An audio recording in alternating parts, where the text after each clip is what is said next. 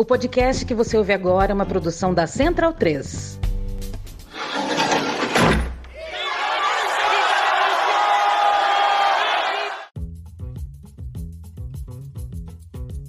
Começa agora a Guilhotina, podcast do Le Monde Diplomatique Brasil. Eu sou Luiz Brasilino e neste episódio recebemos a economista Sandra Quintela. Oi, Sandra, tudo bom? Oi, tudo bem? É um prazer estar aqui. Obrigada. É isso, bem-vinda ao episódio 195 do Guilhotina. A Sandra é economista, educadora popular, articuladora nacional da Rede Jubileu Sul Brasil e presidenta do Instituto Políticas Alternativas para o Cone Sul, PAX. Ela é uma das organizadoras do livro Brasil, 200 anos de independência e dívida, lançado em novembro pela Rede Jubileu Sul Brasil. Sandra, você podia começar contando para a gente um pouco sobre o projeto do livro, qual que é a proposta dele, seu objetivo, essas coisas? Bom, a Rede Jubileu Sul ela tem uma perspectiva, né, de trabalhar o tema da dívida, mas não do ponto de vista economicista, assim, pegar os números da dívida, esses absurdos todos que o que a gente paga de dívida por ano, claro, em si já é um grande problema para o Brasil e para a América Latina e para o mundo em geral, porque a dívida hoje é uma questão global, né? É, preocupa inclusive o próprio Fundo Monetário Internacional. Quando a gente chega a esse ponto, é que o negócio está meio feio, né? Mas enfim, então a gente tem sempre buscado é, trabalhar o tema da dívida das dívidas, como a gente fala, né, de uma maneira criativa, de uma maneira que conecte com a vida das pessoas. Por exemplo, a questão da dívida social, que muito se fala da dívida social, né? A falta de moradia, a falta de reforma agrária, a falta de saneamento básico, de educação, saúde, tudo isso que a gente está vivendo no Brasil. Mas ninguém, pouca gente fala da interface dessa dívida social é exatamente o pagamento da dívida financeira. A gente tem uma dívida financeira que suga recursos para que esses mesmos recursos, que são recursos públicos, que ao invés de serem destinados ao pagamento dessa dívida social, vai para o pagamento da dívida financeira. Então, por exemplo, com os 200 anos, e o tema também do Gritos Excluídos e Excluídas esse ano, do qual nós fazemos parte da coordenação, nós também contribuímos com a, a construção do Grito todos os anos, foi também isso, né? Brasil 200 anos de independência. Para quem? Então, conectando com gritos excluídos e excluídas, conectando com a pauta histórica do Jubileu Sul e também com a pauta das Semanas Sociais Brasileiras, com quem a gente também articula, né, as pastorais, o setor sócio-transformador da CNBB, quem está lá na base fazendo aquele trabalho de formiguinha, pastoral da terra, né, CPT, pastoral indigenista, pastoral, enfim, as diversas pastorais, povo negro, a gente viu que era necessário contribuir com esse debate, conectando com o tema dos 200 anos. Afinal de contas, o Brasil nasce endividado. Ele assume a dívida que tem com Portugal e, ao mesmo tempo, paga uma indenização a Portugal que nos obrigou a contrair novas dívidas.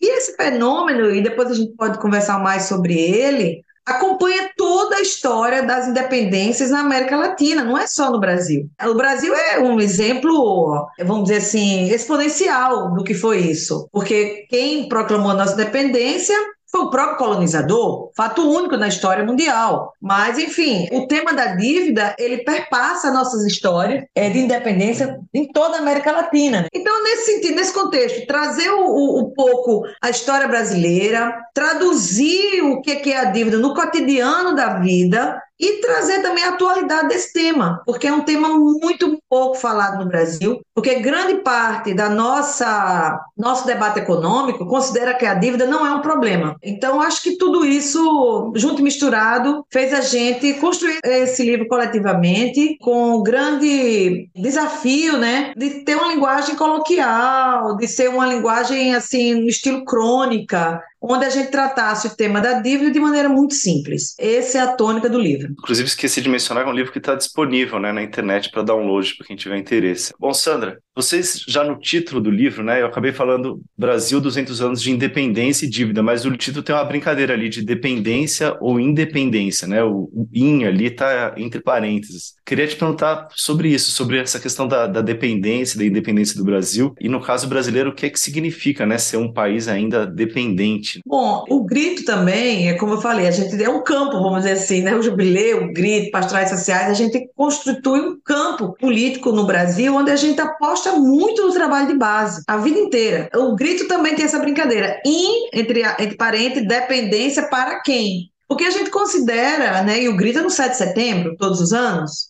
questionando essa, essa independência há 27 anos.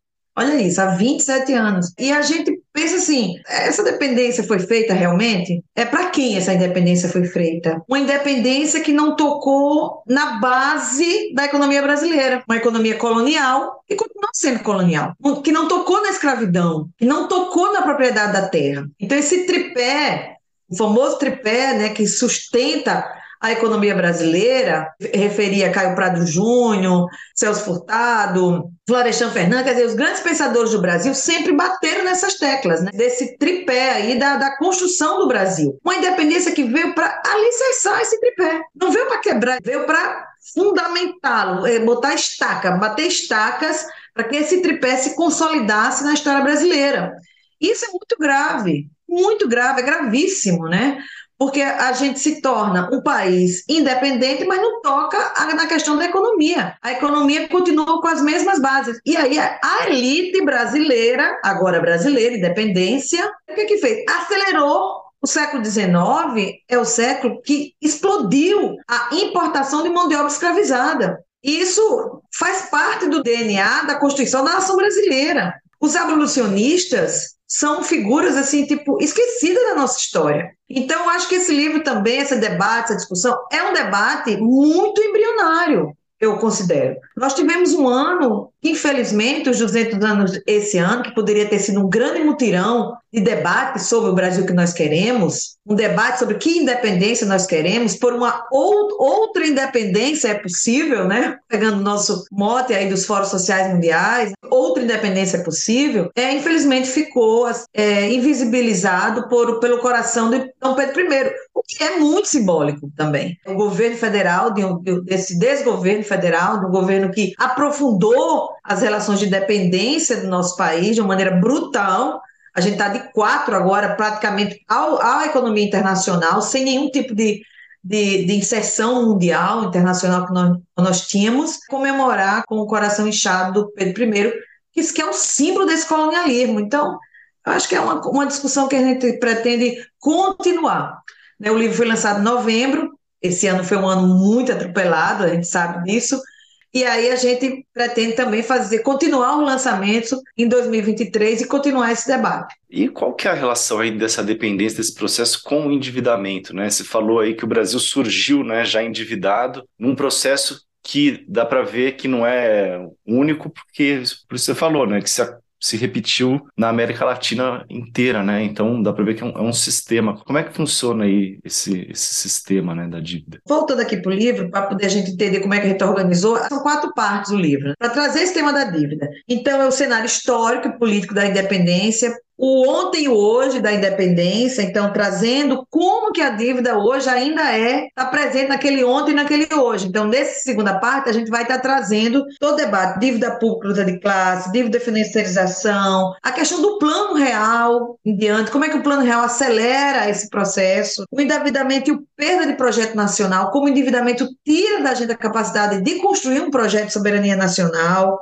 e a atuação das instituições financeiras, para a gente entender esse hoje, porque o Banco Mundial, o Banco Interamericano, o Fundo Monetário Internacional continuam jogando um papel fundamental nas nossas economias. E a gente, meio que, nos anos 80 era muito forte isso, e meio que ficou escondido. E qual dívida a gente está falando? Então, a gente fala da dívida ambiental, a questão da Amazônia, hoje no coração desse debate, literalmente no coração desse debate. A vida das mulheres, como é que a vida das mulheres é impactada por esse processo de endividamento, e a questão dos povos quilombolas, que estão sofrendo na pele, pagando com a própria vida o avanço desse modelo colonial de terra, de latifúndio, de trabalho escravizado e de agricultura para exportação, de né, uma economia voltada para exportação. E isso tem preço, né, que são os territórios e as pessoas. E a nossa busca de independência, um pouco a atuação aí da própria rede e do grito. Então, a gente termina o livro também apontando o nosso horizonte organizativo e de utopias também, né? E eu queria trazer aqui também a, a Rosa Luxemburgo, grande pensadora, né, filósofa,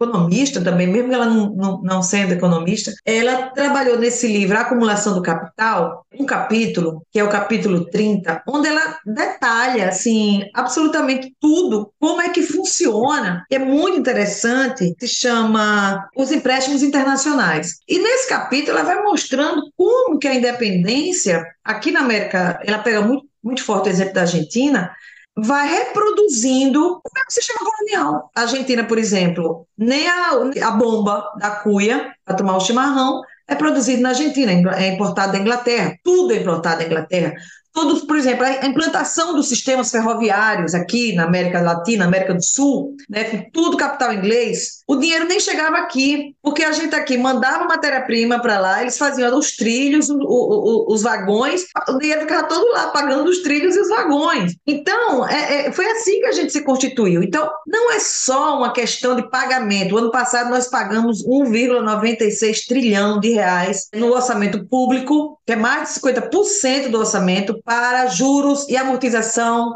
da dívida pública. Hoje em dia a gente não fala mais dívida externa, dívida interna, a gente fala dívida pública, porque ela compõe dívida externa e dívida interna. A dívida externa não foi paga, a dívida externa continua sendo paga. A dívida externa que foi paga foi uma parte, 10 bilhões, com o FMI, mas isso não quer dizer que também a dívida com o FMI esteja saudada, não é assim. Então, assim, não é só isso, que é gravíssimo se você pega o orçamento, mais de 50%, todo o esforço de arrecadação do Brasil vai para o pagamento dessa dívida e que se conecta diretamente, por exemplo, com o lucro dos bancos. O lucro dos bancos foi, sim, uma coisa absolutamente extraordinária durante a pandemia. Durante a pandemia, cresceu o número de bilionários no Brasil. E isso tem a ver diretamente com a dívida pública. Mas o que eu quero dizer é o seguinte: não é só isso, é uma questão também de soberania nacional.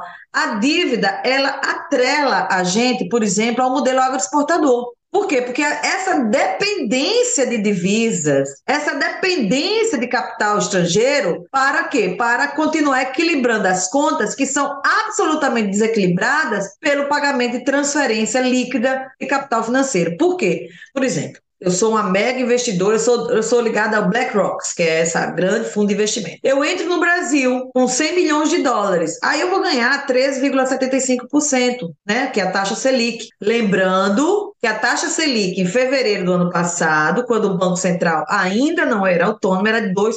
Ela aumentou praticamente 7% nesse período que não chega nem a dois anos. E o que, que é os juros? Taxa de juros é o aluguel do dinheiro. Eu sempre falo isso. Você quer pegar um dinheiro emprestado, você paga um aluguel, que é a taxa de juros. Então, o Brasil está pagando um aluguel muito alto para esses interesses internacionais, para os capitais financeiros internacionais. Então, entra aqui. Esse 13,75%, onde a gente vai buscar? Ou a gente emite novos títulos, que são é, compromissos que o governo vai ter que pagar, o Tesouro vai ter que pagar, para poder remunerar esse mesmo capital. Então, é dívida para pagar dívida, dívida para pagar dívida. É assim que a gente vive hoje. É dívida para pagar dívida. E, de outro lado, submete a nossa economia a esse esforço exportador tremendo. Não é à toa que o agronegócio tem o poder que tem para gerar essas divisas. Então, esse ciclo do diabo que a gente está e que se reproduz na história brasileira, desde sempre, e na história da América Latina também, que brilhantemente é apresentada aqui pela Rosa Luxemburgo nesse livro. É o que vocês dizem que entender como a dívida pública é a espinha dorsal para o funcionamento do sistema capitalista mundial, mas no Brasil, vocês estão falando do caso brasileiro, né? Nós fizemos um curso, eu fazer propaganda aqui também, com a parceria com a Boitempo, esse ano, fevereiro, que é luta de classes, dívida e financiarização. Eu acho que quem quiser aprofundar esse tema, eu acho que vale a pena, né? São seis aulas com economistas que refletem nessa linha, que refletem essa perspectiva de que a dívida é, de fato, a espinha dorsal do funcionamento do sistema. E o que a gente foi aprendendo, né? Porque como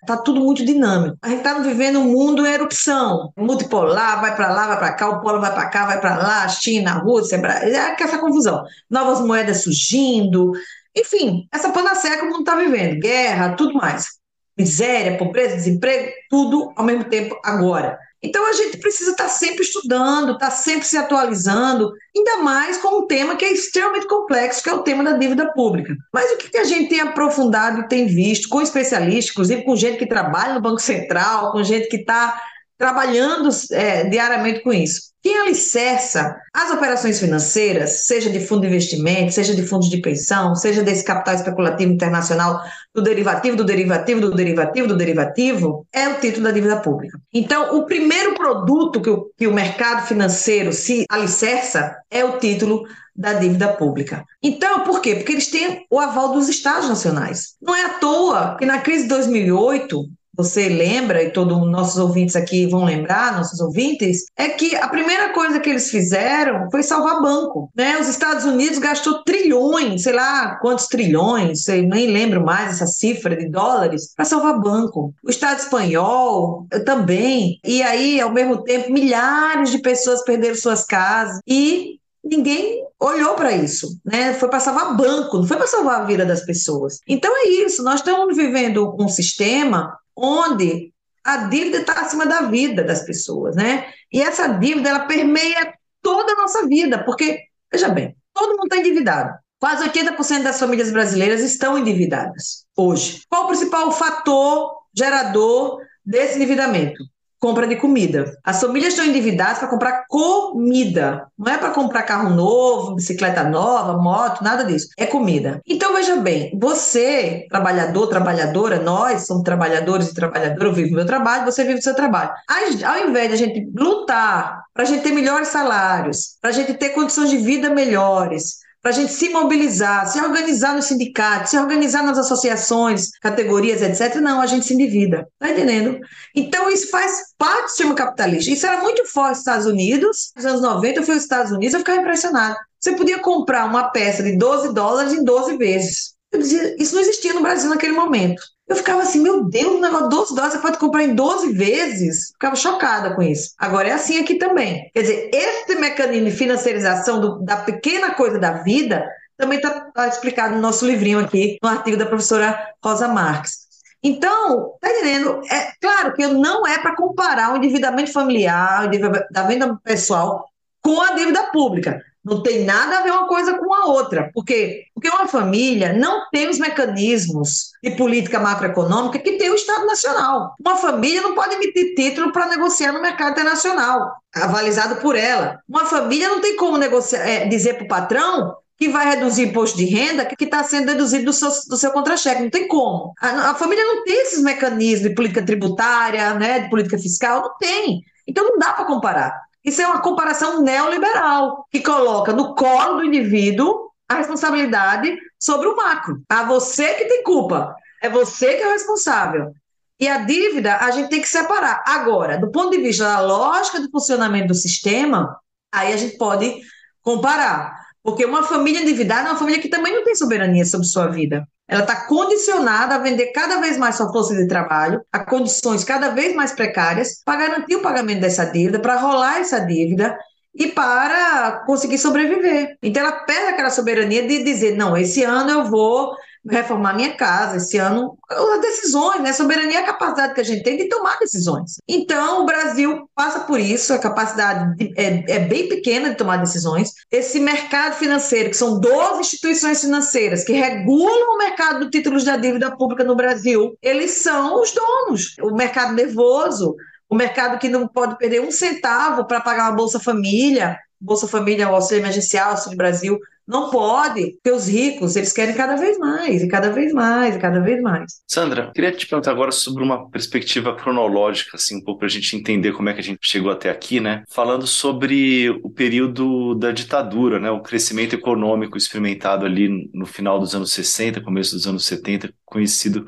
como milagre econômico muito se diz que foi construído com base em muito endividamento externo do país. Né? Você pode explicar um pouco como é que foi que isso aconteceu e quais as consequências para o desenvolvimento do país? Bom, nada isolado, né? Assim, a conjuntura é internacional sempre. Então, é bom a gente sempre pensar é, qualquer coisa que aconteça aqui no nosso país e na nossa região, América do Sul, América Latina, se conecta com uma conjuntura internacional. Né? Então, os golpes, no Brasil 64, mas já tinha havido o golpe no Paraguai, e depois vai ter o golpe na Argentina, dez anos depois, e depois é, é o Uruguai. Então, o Chile, 73 e por aí vai. Então, a gente vive, a Bolívia também passando por situação. Então, a gente vive uma região, vamos dizer assim, que se conecta muito em termos históricos, né? Então, esse ciclo de endividamento, ele foi também não só na América Latina, desses anos 70, principalmente, né? Foi também na África e na Ásia, nos países né, do sul global. E tem muito a ver com, vamos dizer assim, o, o capitalismo. Ele está vivendo. Pensa que o capitalismo, depois da Segunda Guerra Mundial, e a gente não pode pensar os anos 70 sem pensar o que foi o fim da Segunda Guerra Mundial, os aliados venceram a guerra. Ele se estabelece o Plano Marshall. É, o Plano Marshall que deu uma diorama para a Europa, a Europa crescendo, os Estados Unidos full produzindo para exportar para a Europa e por aí vai. Tá aquele boom do capitalismo, que foi aqueles anos dourados, os anos 50. É só que a gente sabe que o capitalismo, como sistema, como modo de produção, ele tem os limites dele, né? Que são que bate no teto quando é a crise. Quando eles têm a crise, eles precisam expandir e eles precisam criar novas mercadorias e eles precisam expropriar mais, né? Força de trabalho, territórios, etc, etc, etc. Então, é assim que vai as ondas de crise no capital, né? no sistema do capital, como chamam mesados. Né? Ele vai, vai, vai, acumula crise. Aí tem que dar um upgrade lá para ele continuar acumulando mais. Então, nos anos 70, estava batendo no teto já. Ao mesmo tempo, dessa crise que vem, né? Que o boom vem os anos 60, e aí nos anos 70 tem os tais petrodólares, né? É, tem a crise do Fed americano, eles mudam o padrão ouro, eles tinham um padrão ouro. Então você tinha, para emitir um dólar, você tinha que ter um tanto em ouro. Eles rompem unilateralmente. Isso tinha sido construído em Bretton Woods, né? Depois da guerra, que se constitui a Conferência de Bretton Woods, que é ali no finalzinho da guerra, 44, e aí cria o Fundo Monetário Internacional, cria o Banco Mundial e a rodada de Doha, que vai virar depois a OMC, a Organização Mundial do Comércio, mas tudo está gestado ali em Bretton Woods, o Brasil participou, inclusive. Então, eles vêm nesse, nos anos 70, com essa avançada crise, eles rompem o padrão ouro, quer dizer, não existe mais, o dólar se estabelece como moeda internacional, já tinha se estabelecido com a vitória na guerra, eminente ali, o dólar já era a divisa internacional. Eles vêm com esse processo de ruptura, o dólar hegemônico, os contratos eram com taxa de juros flutuantes, o Brasil pegava empréstimos em dólar e a taxa de juros era flutuante, a depender do mercado. A taxa de juros americana sobe de maneira brutal, por causa do preço do dólar também, o PEP se constitui, o barril sobe, os Estados Unidos sobe a taxa de juros também dos seus empréstimos, e aí começa a crise também dos anos 70. Então, o Brasil, que tinha se endividado brutalmente também para esse milagre econômico, o milagre econômico foi baseado em dívida, contratos absolutamente que a gente precisa analisar, né? Porque são contratos draconianos, contratos que a gente abre mão da soberania nacional, inclusive. Isso foi muito é, analisado durante a auditoria, a comissão parlamentar, pela auditoria da dívida, que foi realizada. Hum, 2016, eu não lembro mais o ano, acho que foi 2016, eu acho. É, a comissão mista, eu acompanhei algumas sessões, inclusive, e ali a gente é, pode analisar contratos e ver que são contratos draconianos. Então, na época, dívida externa. Né? Então, esses anos 70, 80, tudo dívida externa.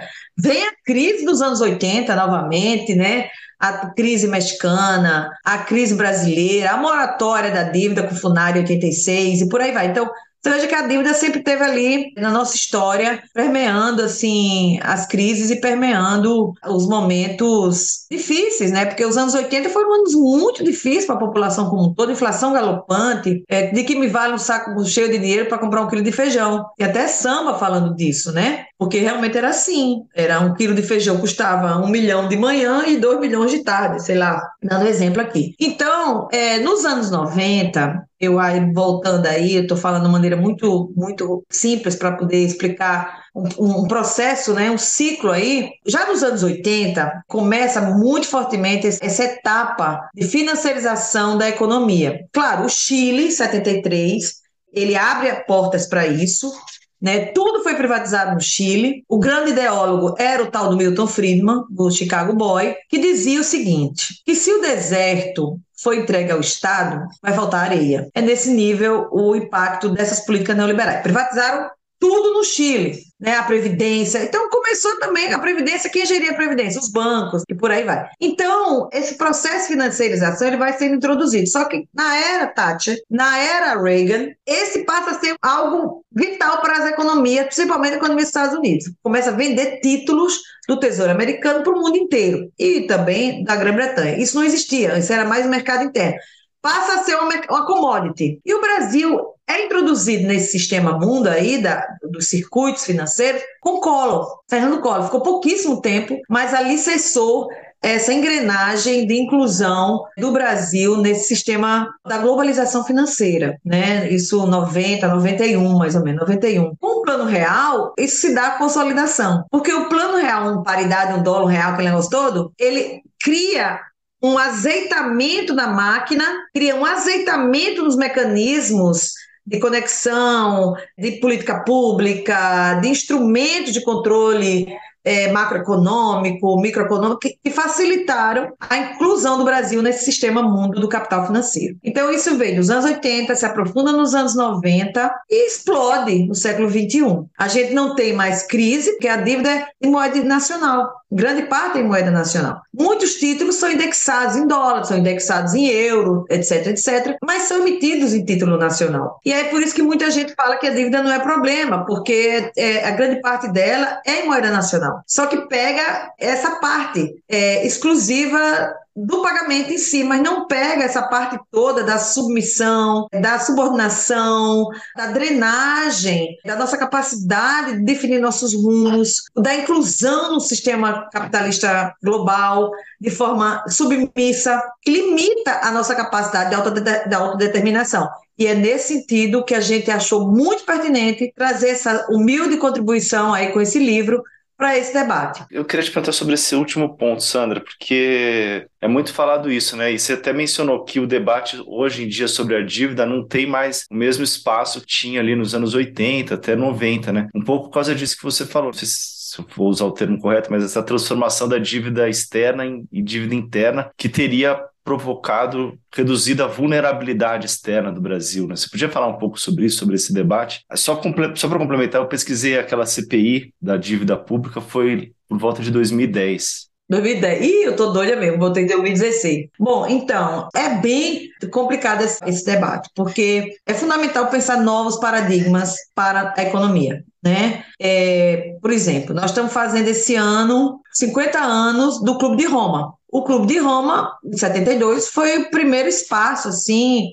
é, que pautou a questão do, do limite do crescimento os limites do crescimento econômico. Obviamente, não eram os comunistas que estavam reunidos no Clube de Roma, nem os socialistas, eram é o andar de cima. Eles prevendo já o que, que ia acontecer, se organizaram para traçar esse cenário de limites do crescimento econômico. Então a gente está vivendo o ápice, talvez não o ápice ainda, mas está chegando o limite do próprio planeta se recuperar, né? Capacidade de resiliência mesmo do próprio planeta. É a questão. Muito se fala da mudança climática, que é uma questão realmente que está aí colocada. Mas pouco se fala da contaminação dos oceanos, da contaminação da terra, da contaminação dos alimentos, da contaminação do ar, da, da falta de saneamento das pessoas que vivem em. O Brasil só tem 40% por aí, né? De saneamento. Mais de 30 milhões de famílias que vivem ou não tem teto ou vivem em condições precária de moradia no Brasil. São 30 milhões de famílias, é mais ou menos 120 milhões de pessoas, metade da população brasileira. Então,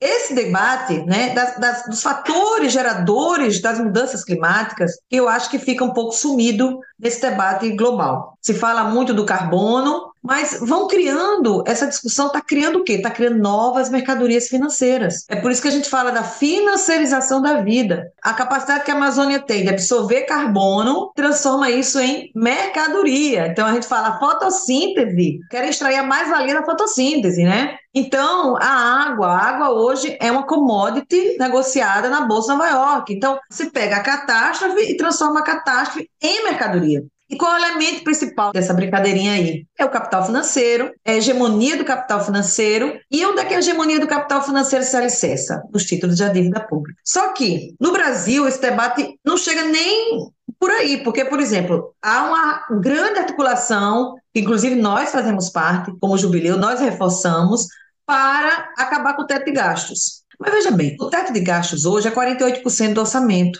é o investimento e os gastos sociais, os gastos e investimentos. Os 52% são os gastos financeiros, que o teto de gastos não toca. Por isso que o teto de gastos foi aprovado em 2019, a dívida era. Estou chutando aqui porque eu não tenho esses números agora. Mas vamos dizer, era 42% do orçamento, era 43%, já está em 52% do orçamento. Ano que vem vai estar 53% de orçamento. Por quê? Porque essa parte do orçamento, ela não é tocada. É o seguinte, é limite para o gasto. Teto, o teto dos gastos tem um limite, mas a dívida é um poço sem fundo. A gente tenta pautar esse debate e, infelizmente, não se abre esse espaço para esse debate. Por quê? Porque eu acho que tem essa visão que a dívida é essa, esse dinheiro que sai e que a gente pode emitir títulos, é tranquilo, que é moeda nacional, vamos emitir, vamos emitir, e porque a gente precisa enfrentar a pandemia, vamos emitir. Mas a questão, gente, é que no Brasil, as dívidas, esses títulos, e etc., não estão sendo emitidos para pagar essa dívida social. Ela está sendo emitida para pagar dívida. É dívida para pagar dívida.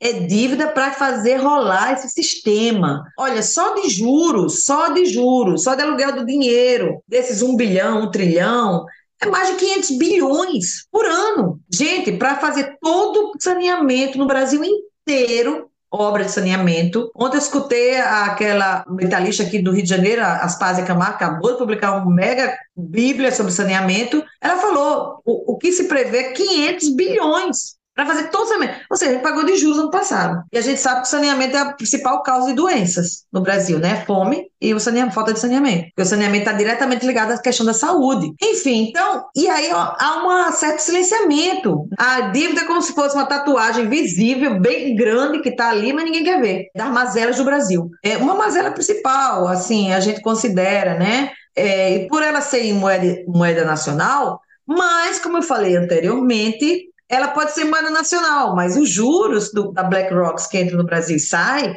tem que ser, ele não quer real. Então, essa taxa de juros que eles ganham aqui tem que ser convertida em moeda estrangeira. Você acabou com todos os mecanismos de controle entrada e saída de capitais. Não existe. O pessoal entra e sai e não paga nada. O investimento, imposto de renda, não paga nada. Então, é isso. Eu acho que a gente precisa analisar a dívida desde o ponto de vista histórico, desde um ponto de vista de soberania nacional, desde um ponto de vista de cerceamento de novas perspectivas, no momento, como eu comecei falando aqui agora, de desafios enormes de construção de novos paradigmas econômicos. Novos paradigmas para que a gente pense o quê? Como é que a gente vive? A economia, gente, ela é algo muito simples na real.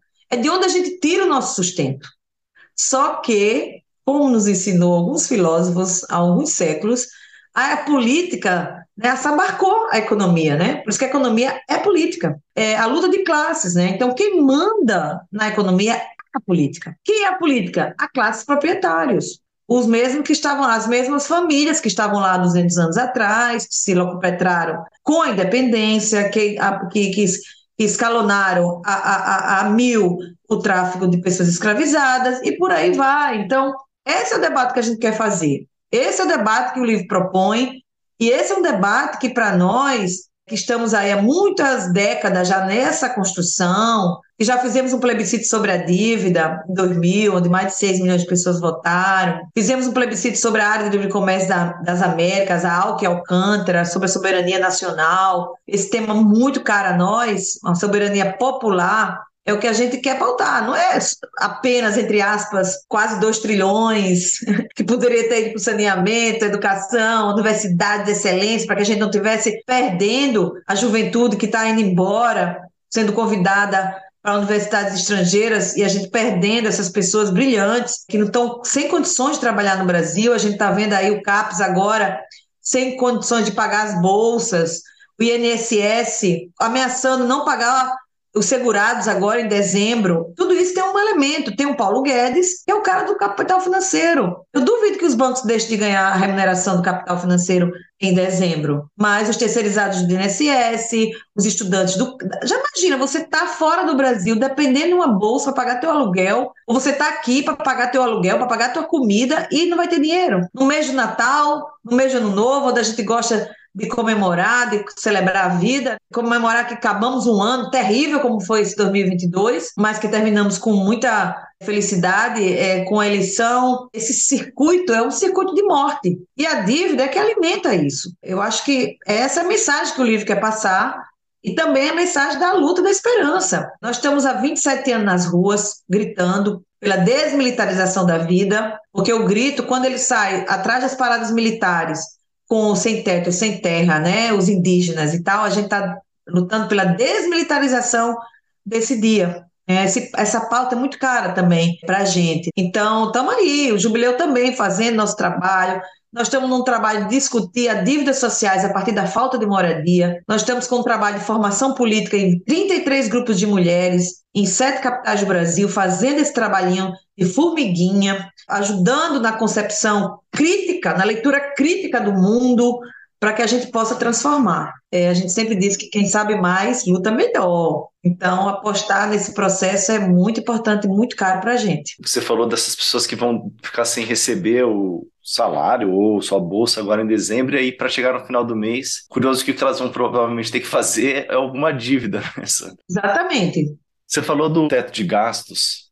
Você comentou que foi aprovado lá para 2019, é 2016, né? Oh, desculpa, tá vendo? Eu tô louca. Foi 2016. O Temer, quando ele tem o golpe em agosto de 2016, desculpa, gente, eu tô realmente perdida no tempo. Ainda mais nessa altura do campeonato, a gente já tá na prorrogação da prorrogação do segundo tempo, né? Aí, Sandro, que eu queria te perguntar, nesse período, nesses últimos 10 anos aí, sobre a relação dívida-PIB, né? Porque é um período aí que foi marcado muito pelo predomínio desse discurso da austeridade, do corte de gastos. Mas, ao mesmo tempo, né, eu fui até recuperar aqui que no início de, da década de 2010, a relação de vida PIB era cerca de 50%. E aí, no, em fevereiro do ano passado, chegou a 89%, e agora vem caindo, né? No, de lá para cá, agora está em 77%. Tem esse debate, né? Diz que assim, importante não é o que se paga de juros e tal, é, é analisar a relação dívida PIB. Eu queria te perguntar a sua opinião sobre isso e também entender como, esse fenômeno, né? essa contradição também, porque as pessoas que dizem isso, né? Que é importante reduzir a relação dívida PIB, defendem as políticas de austeridade, e o que aconteceu foi exatamente o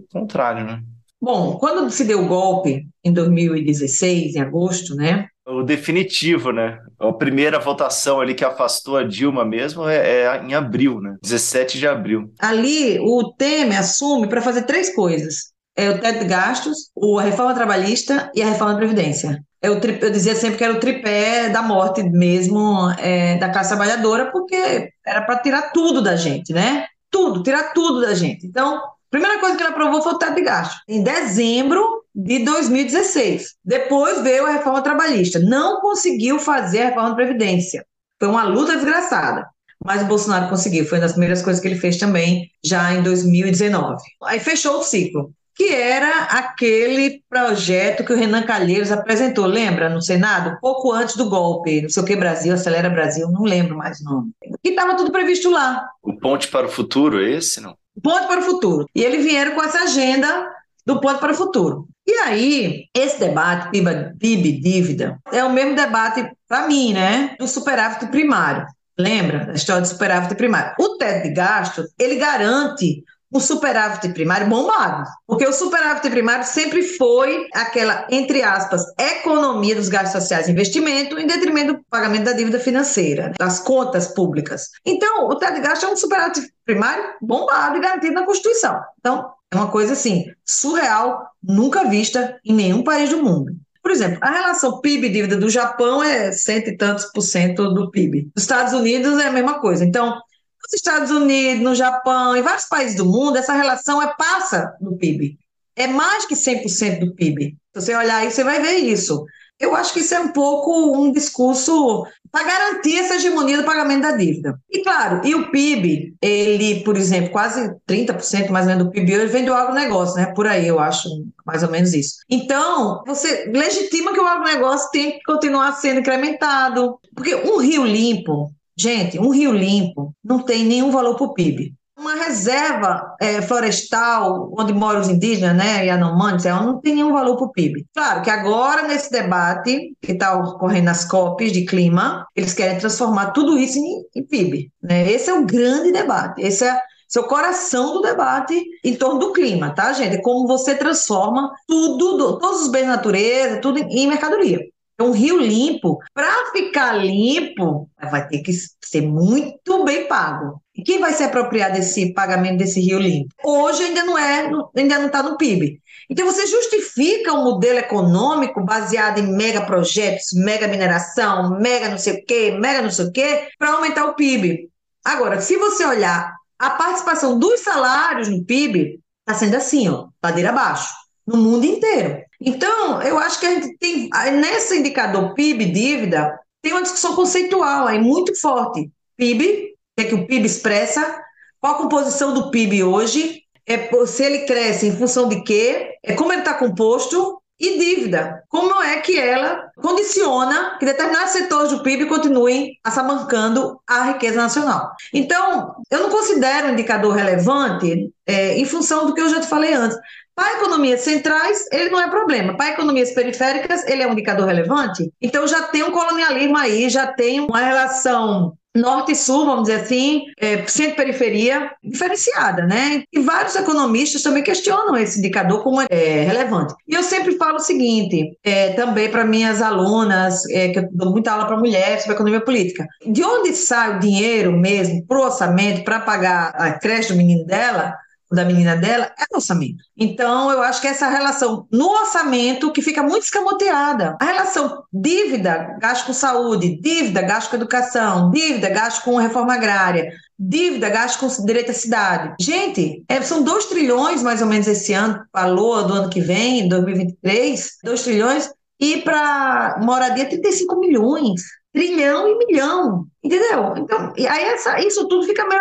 Tudo é ideologia, gente. Vamos pensar sério. Tudo é ideologia. Tudo você vai tratando de acordo com o que você quer passar, da tua, a partir da tua classe. Então, você escamoteia essa relação na, no orçamento. Claro que se você está crescendo a economia, aumenta a arrecadação de tributos, que a arrecadação de tributos é a maior parte da composição do orçamento. Óbvio que o crescimento do PIB aumenta o orçamento também, óbvio. Mas essa relação, pagamento da dívida, pagamento para a educação, ou investimento em educação, investimento em saúde, fica muito escondida, fica muito escamoteada. E o grande indicador é o PIB. Tá entendendo? Então, eu acho que tem dois conceitos aí que a gente precisa aprofundar é, mas considero um, um indicador da hegemonia do capital financeiro também. Sandra, a gente está aí às vésperas né, do início de um novo governo do Lula, e eu queria te perguntar a sua expectativa, mas também sobre o olhar sobre o que, que foi a primeira passagem do Lula e do PT pela presidência. Né? Podia falar um pouco aí sobre o que, que você espera? O próprio Lula falou né, que não vai repetir o que ele fez nos. nos... Espero que sim. Né? Ele disse que Vamos lá, porque, obviamente, esse modelo de desenvolvimento que a gente faz uma crítica muito grande há muitos anos, né? Eu tenho mestrado nessa área de política de desenvolvimento, então é mais ou menos a área que eu mais, assim, acumulei nessa minha busca de traduzir o que eu posso entender, né, desse mundo confuso que a gente está vivendo. O Brasil ele passou por uma o PAC, né, o Plano de Aceleração do Crescimento, foi muito dramático para o Brasil, para as populações indígenas, para as populações pesqueiras, para as populações tradicionais, é, para as populações quilombolas, né? Aqui no Rio de Janeiro, né, eu moro no Rio de Janeiro, me debrucei muito sobre esse tema do modelo aqui conheço bem. A cidade do Rio de Janeiro, que é uma das cidades mais poluídas do mundo, vamos dizer assim, passou no governo do Lula e depois da Dilma por um, um choque de desenvolvimento produziu uma qualidade de vida para as pessoas. A gente tem uma siderúrgica aqui no, no, na Zona Oeste, que era da Vale e da, da ThyssenKrupp, que agora hoje é da Térnio, é, que foi... É, o Lula veio aqui três vezes na planta, veio inaugurar a pedra e veio inaugurar a empresa. Está produzindo assim, uma contaminação do ar, da água, da vida das pessoas. O índice de câncer lá subiu assustadoramente, porque já comprovado, onde tem siderúrgica tem câncer. Enfim, do outro lado, o Compege, que é um complexo petroquímico, na Baía do Guanabara, perto, próximo da Baía do Guanabara, pouco depois, de Itaguaí. E entre Itaguaí e Itaboraí, que são dois municípios é, distantes, assim, tem o tal do arco metropolitano, que saiu cortando terra e especulação imobiliária, enfim. O que acontece? A paralela a isso, a Olimpíada, que gerou uma gentrificação na cidade terrível, expulsou muita gente, não só pelo preço do aluguel, mas também pelas expulsões mesmo, para grandes obras, né? É, todas as 12 cidades sedes da Copa, que teve em comum remoção e o que teve em comum também, a militarização. Nós estamos vivendo aqui no Rio de Janeiro um processo, por exemplo, que garante que a maior parte do orçamento para 2023 vá para onde? Para a Previdência, porque isso não tem como mexer. O primeiro maior orçamento é de segurança pública. O orçamento de segurança pública para 2023, no Rio de Janeiro, com o governador que tem três das cinco maiores chacinas, e esse governador está agora apenas dois anos, praticamente, e foi eleito no primeiro turno. Então, o buraco é muito mais baixo. O que, que acontece? Nós temos um orçamento para para a segurança pública de quase 16 bilhões de reais. Desses 16, quase 10 é só para a polícia. Está previsto 4 mil unidades de munição por dia nos próximos quatro anos. E essa justificativa do aumento do, do orçamento de segurança pública, essa inversão se deu a partir dos mega eventos esportivos e se consolidou. Porque se montou uma estrutura de segurança pública que produz chacina,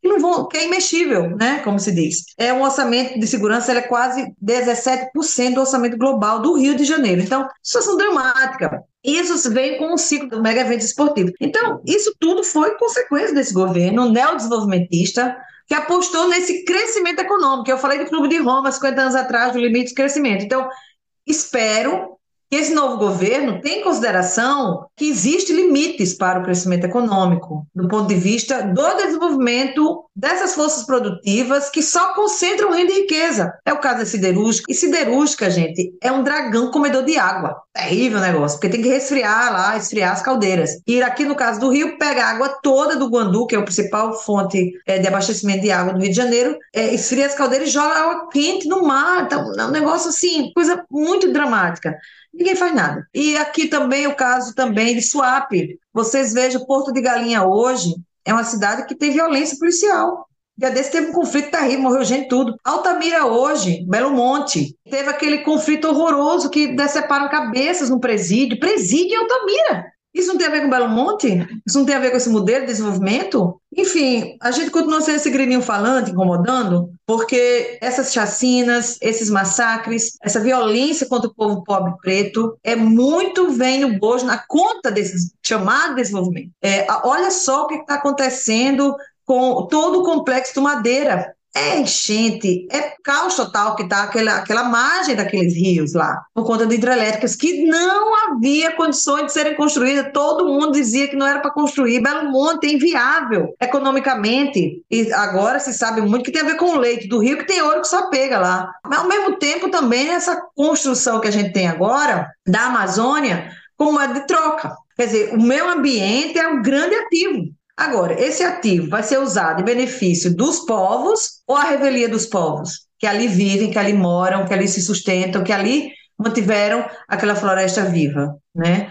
Então, esses são desafios enormes. No jubileu, nós produzimos análise de conjuntura coletiva a cada três semanas, publicamos, a gente sempre está colocando lá, com esperança, mas sem ilusões. Eu acho que essa é a tônica, é, Luiz. A gente está com muita esperança, porque o nosso povo não merece passar por que ele está passando. Muita fome, muita miséria. Como a gente não tem ilusão, é, por exemplo, o tema da dívida não vai ser enfrentado? Certamente não. É, o teto de gasto vai passar por negociação com o Centrão. Tulira é um gangster, sou lagoana, conheço, é gangster. Não tem compromisso com nada, nem com ninguém, só com ele e com os interesses dele. Ele fala uma coisa hoje, amanhã fala outra. É isso, eu acho que é com esperança, mas sem ilusões. Se combater a fome, já é muita coisa, porque o nosso povo está com fome. E fome não, não, não dá, é intolerável. Intolerável, fome bate muito forte na gente e não dá para ter fome. É, e aí é isso, eu espero que avance na reforma agrária, coisa que ele falou no janeiro de 2003, que podia não fazer nada, mas faria reforma agrária, não andou como se esperava. Então tem muitas promessas aí que precisam ser cumpridas, né? E eu espero que a gente tenha a capacidade organizativa de continuar nas ruas, a direita está nas ruas. Nós temos hoje uma direita organizada e nas ruas. Desde os anos 30 que a gente não via isso de maneira tão forte. Claro, 64 por família, TPP e tal, TFP, mas como agora a gente fazia pelo menos 40 anos, 50 anos que a gente não via. Então agora a gente está vendo de novo. Então a gente vai considerar que é normal, é tudo um bando lunático e bota o celular na cabeça para falar com o OVNI, é isso? A gente vai achar que é isso mesmo? Ou a gente vai enfrentar nas ruas? Não enfrentar por confronto, não é isso que eu estou falando, estou falando com a nossa capacidade organizativa, mobilizativa, de pressionar, de estar tá no Congresso, de estar tá nas ruas. A nossa política é nas ruas. A gente não podia nunca, jamais ter abandonado isso. E outro dia a gente conversa também, se você quiser, sobre esse ciclo todo, a partir de 2013, que a gente também tem uma leitura. A gente não está nas ruas depois de 2014, de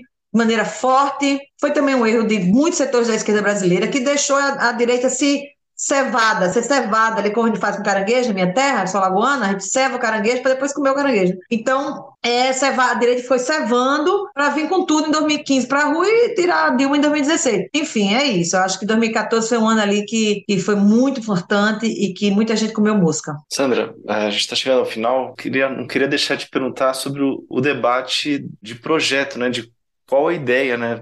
Vocês têm para dívida, né? O que fazer, porque é, é um debate muito forte, né? Tipo, e no debate dominante aí, é meio que uma discussão meio interditada, assim, do tipo, ah, isso daí vai acabar com o país, vai tirar os investimentos e tal, né? Eu queria entender qual é a ideia, quais as propostas aí, né, também do, do jubileu e tal. A gente está vendo a situação da Argentina, né, também, e sabe que a questão central é a dívida também, né? E ali na Argentina é uma questão ainda pior do que nós, porque lá é o FMI ali, ó. O FMI é, emprestou mais de 50 bilhões de dólares e saiu do, Brasil, do país na mesma altura que entrou mais de 50 bilhões de oferta negócio assim, roubo mesmo, né? Saqueio, como eles falam, saque. Bom, mas a gente tem, inclusive nós fizemos um documento com sete pontos para enfrentar, porque um elemento é a dívida central, e a gente defende a auditoria da dívida.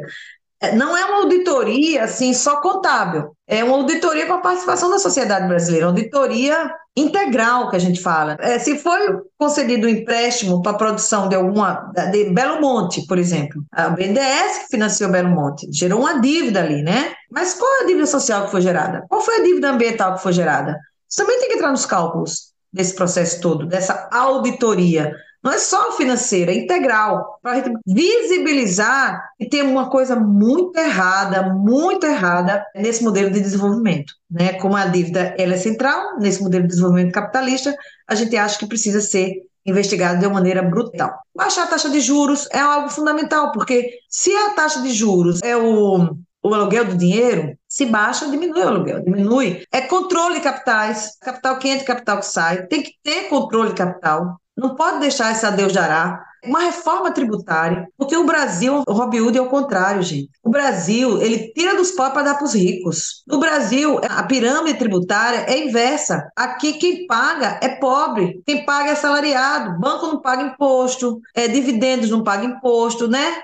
Tudo isso paga imposto. Tem diretamente a ver com a dívida também, essa reforma tributária. Taxar fortunas, por exemplo. Engraçado que a gente ouvia muito isso as pessoas queriam perguntar o que, achavam na rua, né? Fazer campanha, eu fiz muita campanha eleitoral, é, no segundo turno principalmente, é, e as pessoas diziam, mas Sandra, mas eu vejo o seguinte, se os ricos pagarem impostos, vou pagar para fortuna. Eu, por exemplo, que sou faxineira lá da casa do rico, posso perder meu trabalho de mulher, pelo amor de Deus. Assim, tipo, é uma loucura tão grande que a gente vive que a gente acha que se penalizar o rico, vai penalizar o pobre. Porque está tão consolidada essa mentalidade 200 anos, 500 anos, sei lá, colonial, que a gente acha que o pobre, o rico, coitadinho, é quem é o impulsionador do desenvolvimento nacional. Então, taxar fortunas, por exemplo, Assim, tá lá os sete pontos, acho que você poderia também botar lá, eu posso te mandar. Sim, vamos colocar. E ali tem elementos também que fazem a gente pensar que não é, como a gente não trata a dívida como exclusivamente a dívida, como um pacote completo, é um pacote, né, um combo, a, o, o, nosso documento também trata desse combo de várias sugestões aí de enfrentamento, mas tem coisas que são factíveis, como por exemplo, controle de capitais. Muitos países do mundo têm isso. Não seria algo revolucionário, não. E isso não vai provocar a fuga de investidores e tal? Não, não for, provoca não, porque nem moratória, às vezes, é, Argentina é, e outros países, não, não tem, porque eles ganham muito aqui. E a gente tem que ter um pouco de menos medo disso, porque o, o quem perde são eles, não é a gente, com essas fugas aí de capital. É isso, a gente é muito domesticada, assim, para pensar dentro de muitas caixinhas e, e o medo impera muito. É preciso ter coragem, né? É preciso ter coragem para enfrentar aí os ditames do capital financeiro, que é o hegemônico no mundo hoje, é quem manda, né? Os bancos, fundos de investimento. O BlackRock, por exemplo, tem um capital maior do que muitas nações do mundo, né? Manda em governos como o da França, manda em governos como de outros países, porque eles detêm os títulos, detêm a dívida pública desses países. É uma loucura. Perfeito, Sandra. Hoje recebemos a economista Sandra Quintela, organizadora do livro Brasil, 200 anos de independência ou dependência né, e dívida. Sandra, muito obrigado pela sua participação aqui no Guilhotina. Muito obrigada e que a gente construa outra independência de verdade, com esse prefixo incluído. É verdade. O Guilhotina é o podcast do Le Monde Diplomatique Brasil. Para nos apoiar, faça uma assinatura a partir de R$ 12,90 em nosso site diplomatic.org.br barra. Te convidamos também para seguir ou favoritar o Guilhotina na plataforma que você nos ouve. E se você utiliza o Spotify, avalie o nosso podcast. Para sugestões e críticas, escreva para guilhotina.diplomatic.org.br. Obrigado pela audiência e até semana que vem.